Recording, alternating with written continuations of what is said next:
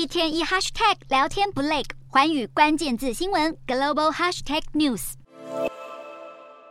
美国近来大力追查中国非法在他国设立的秘密警察局，尽管中国政府否认指派海外的警察局，更辩称这些机构是海外公民服务中心。但实际上，西班牙人权组织保卫战士在去年九月发布的《海外一一零报告》揭露了中国非法在外国设置海外警察局，挂着服务海外公民的招牌，实则是在监控侨民，甚至骚扰规劝海外异议人士回国。中国的海外警察局是由四个公安机构管理，并不是中方所声称的民间服务站。目前已知的据点已经超过了一百多个，分布在全球五十三个国家，多数都位在欧美，其中又以意大利最为密集，共有十一个据点。至于为何中国可以在他国设立警察机构，根据 CNN 报道，中国过去以帮助海外华人和中国观光客为由。和欧洲、非洲多个国家签订双边安全协议，从最初的联合巡逻、举报犯罪，进而衍生成现在包山包海的海外警察局。至于没有合作协议的国家，中国则以海外侨民服务站的模式包装，将海外警察局扩散到全球多国。目前，海外警察局被揭发之后，中国仍然矢口否认，辩称这些机构是为了提供中国公民在当地完成换证、体检等服务。